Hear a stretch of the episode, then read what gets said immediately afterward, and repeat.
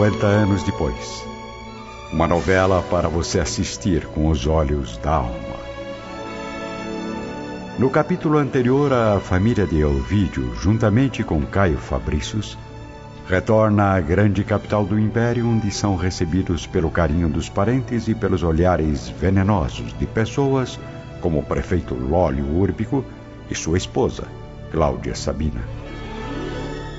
O servo liberto, Nestório, por sua vez, fica completamente confuso ao chegar à cidade. Então, Nestório, quais são suas primeiras impressões sobre a capital? Não sei o que dizer, Sr. Fabricius. Na verdade, é a realização de um grande sonho, talvez o maior deles. No entanto, é estranho mas parece que estou apenas revendo lugares que já conhecia, como se a paisagem me fosse familiar desde os tempos mais remotos. Não consigo explicar racionalmente o motivo das minhas recordações, mas eu tenho certeza de que, por alguma razão misteriosa, Roma está claramente desenhada na tela das minhas lembranças mais profundas.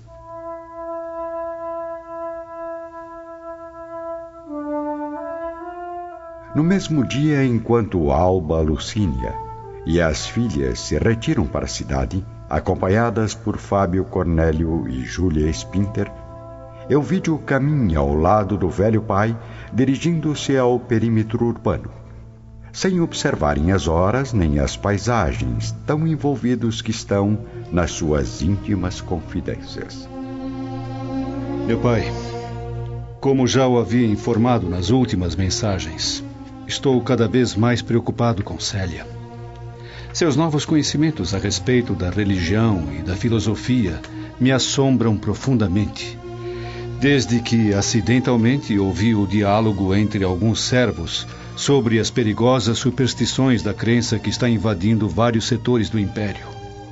Já estou a par dessas alucinações do povo, querido filho.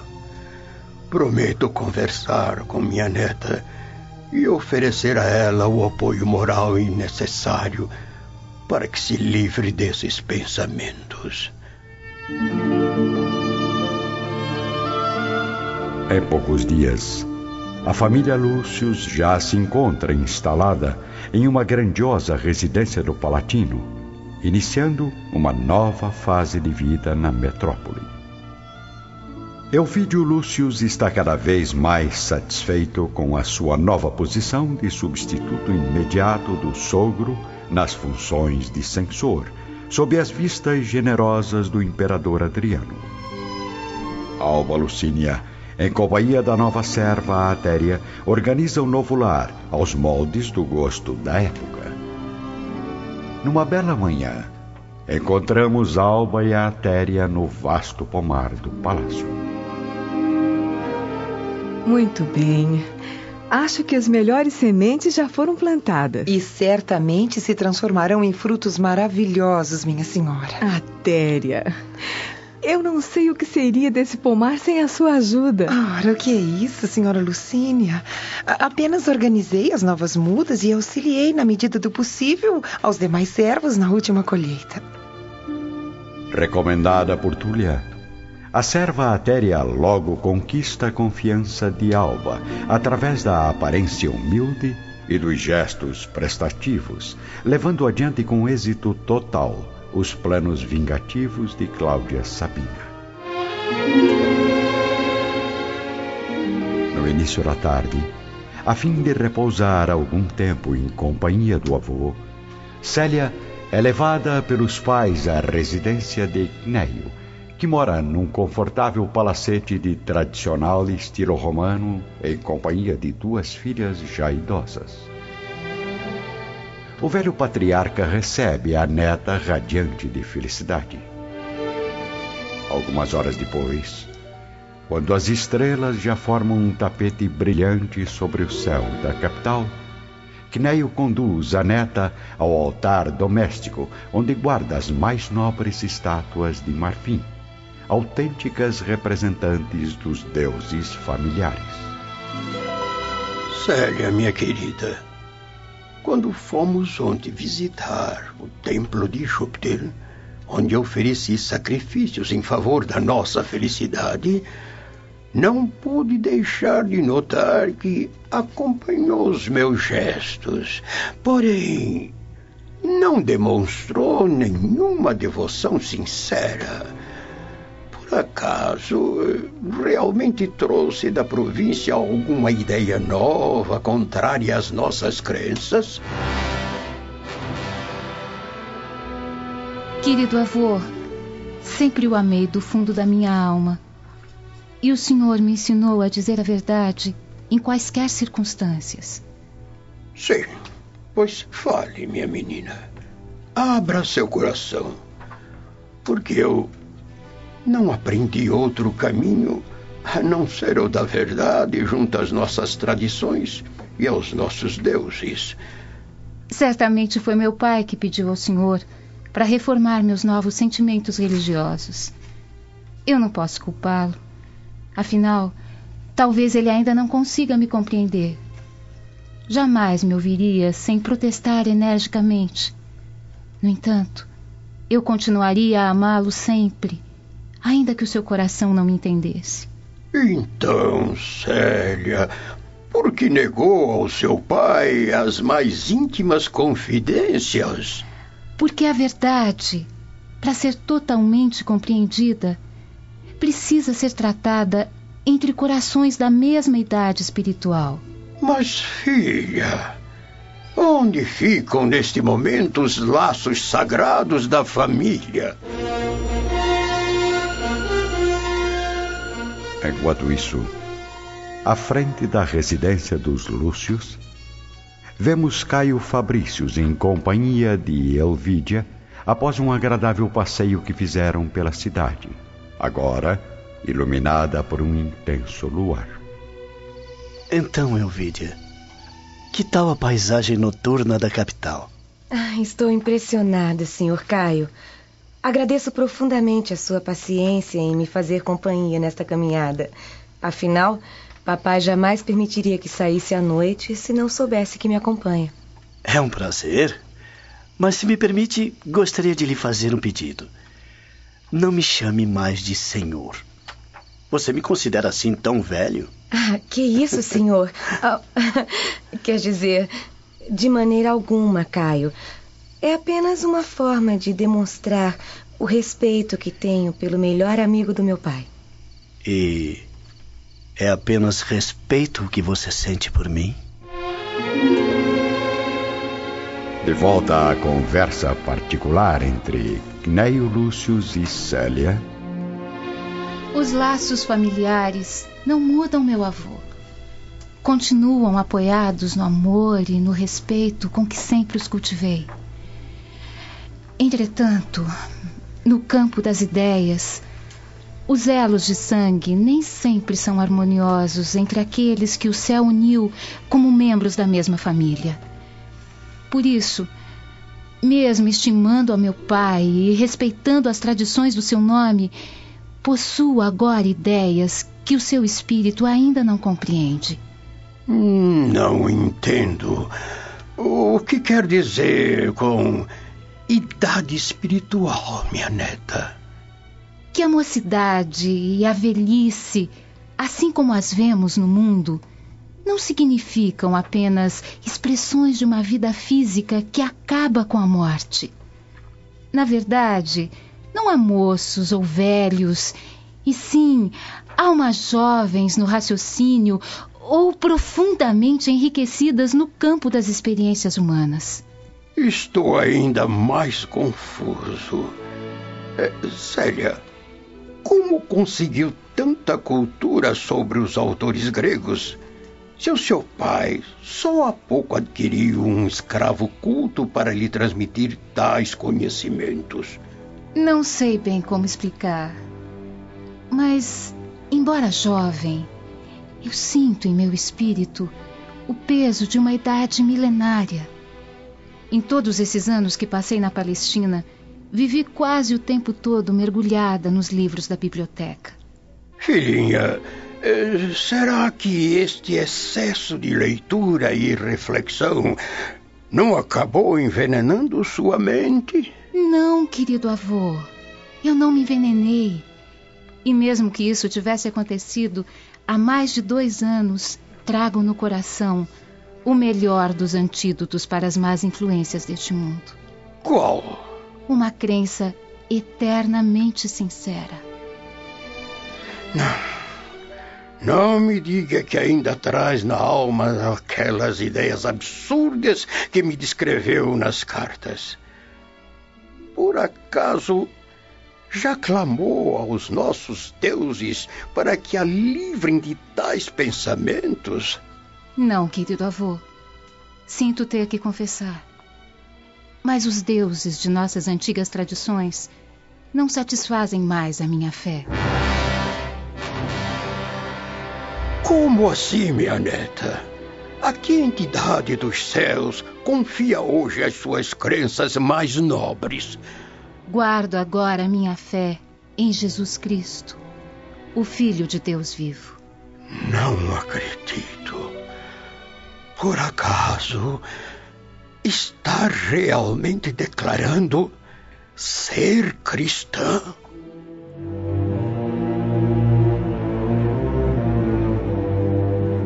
Ao mesmo tempo, caminhando com rapidez pela praça do comércio completamente deserta, observamos as duas cúmplices, Cláudia, Sabina e Atéria, em mais um encontro secreto. Muito bem, Atéria.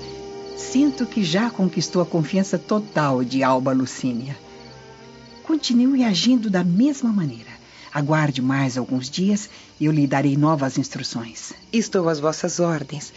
Agora, convém retornar ao trabalho antes que notem a minha falta. Além disso, senhora, é muito arriscado permanecermos na escuridão deste lugar deserto. Dizem que a praça, durante a noite, é invadida por ladrões e maníacos. Atéria, o que faz aqui? Nestório, servo liberto de Elvídio Lúcius, surpreende as duas que ficam sem ação diante do imprevisto. Ah, Anestória. Que alívio encontrá-lo. Já estávamos ficando com medo deste lugar. Mas, desculpe-me. A senhora, por acaso, não é. Sim, sou Cláudia Sabina, esposa do prefeito. De onde conhece esta figura aterrorizante, Atéria? Ah, não se preocupe, senhora Cláudia. Trata-se de Nestório, o escravo liberto de Elvídio Lúcius. Permita-me acompanhá-la à segurança de vossa residência.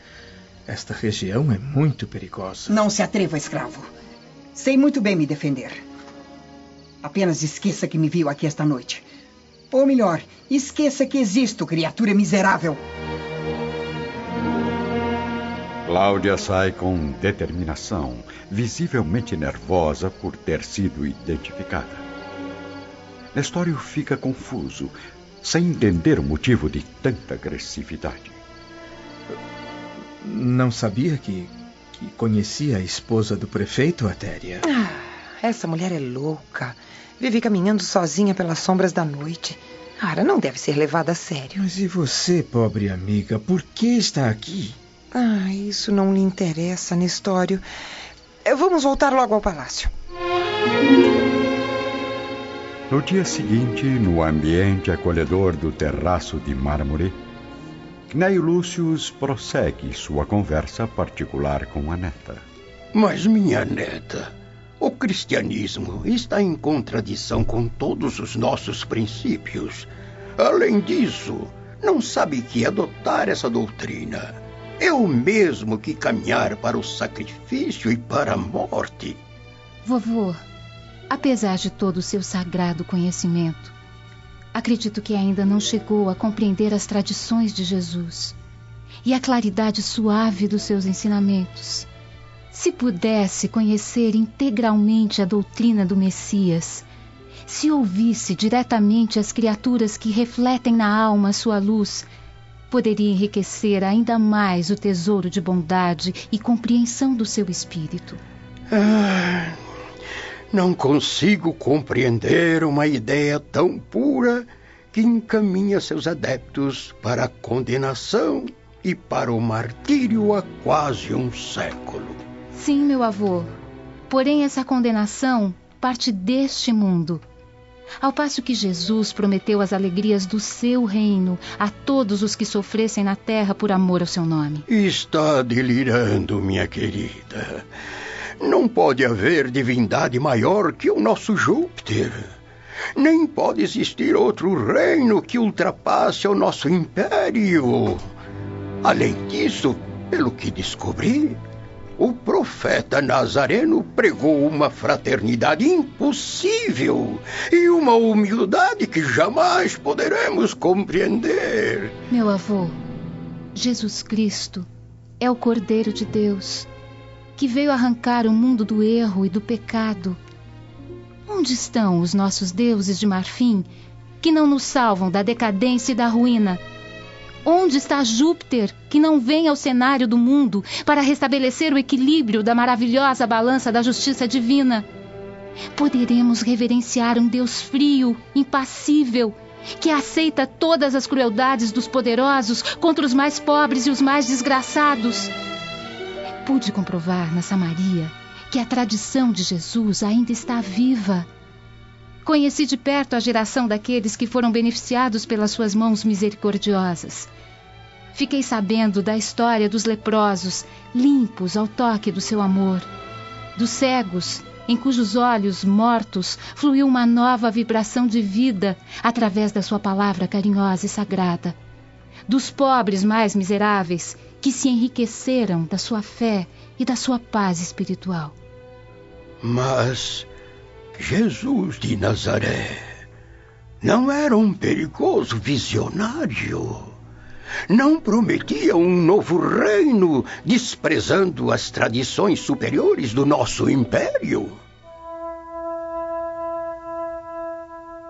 Enquanto Cnei Lúcius debate com a neta sobre as suas crenças, vamos nos dirigir ao gabinete de Elvídio Lúcius, que recebe a visita do prefeito Lólio Urbico. E então, já se adaptou ao novo ritmo de trabalho, caro Elvídio? Perfeitamente, senhor prefeito. Aliás, esta cidade exerce sobre mim uma atração irresistível. Aqui tudo acontece mais rápido. Não é à toa que, como diz meu velho pai, Roma é a porta de entrada do mundo. E as meninas, como estão? Meninas que, permita-me o atrevimento, incluem a figura eternamente jovem e nobre da sua esposa, é claro. Obrigado pelo elogio, Sr. Lólio. Elvídia e Célia estão ótimas. Cada uma à sua maneira, é claro. Quanto a Alba, só tenho a agradecer aos deuses pela mulher maravilhosa que me ofereceram. Pois então, dê lembranças a todos em casa, especialmente à rainha do lar, Alba Lucínia. Até breve, caro Elvídio. O prefeito lança o seu veneno e se retira do gabinete, observado pelo olhar de respeito e admiração de Ovídio, que ainda não notou o interesse apaixonado de Lólio Úrbico por sua fiel esposa. Falando em Alba Lucínia, aqui está ela, juntamente com a filha mais velha, trocando confidências no interior de seu aposento. Mamãe, tem um segredo para lhe contar. Hum, creio que para mim não é mais segredo. Como assim? Está apaixonada por Caio Fabrícios. Adivinhei? Ai, não é possível. Será que todos já descobriram? Todos. Inclusive ele próprio. Assim espero. Longe dali, na outra margem do Tibre, Cneio Lúcius e a neta continuam conversando a sós. Vovô, o Filho de Deus jamais desejou criar um reino armado e vulnerável como possuem os povos da terra. Nem se cansou jamais de esclarecer que o seu reino ainda não pertence a este mundo, ensinando que a sua fundação se destina às almas que desejam viver longe da tempestade das paixões terrestres. Pois então, será assim tão revolucionária e negativa a palavra que abençoa todos os aflitos e desventurados, que manda perdoar o inimigo setenta vezes sete vezes, que ensina o culto a Deus com o coração, sem a pompa das vaidades humanas, que recomenda a humildade como garantia de todas as realizações. Minha neta, para nós, a humildade e o desapego material são dois princípios desconhecidos. Nossas águias simbólicas jamais poderão descer dos seus postos de domínio e nem os nossos costumes poderão se curvar ao perdão. Suas ideias, no entanto, me deixaram profundamente interessado. É, Diga-me, querida Célia, onde adquiriu estes conhecimentos? Hein? Como pôde mergulhar o espírito nessa nova fé ponto de ir radicalmente contra as nossas tradições mais antigas? Primeiramente, vim a conhecer os ensinamentos do Evangelho, ouvindo as conversas dos escravos de nossa casa. Depois. Eh, bem, eu não sei se terei coragem de dizer, meu avô. Pode falar, filha. O velho avô saberá entender seu coração. Vovô, será pecado amar? É claro que não. E quando se ama a um escravo?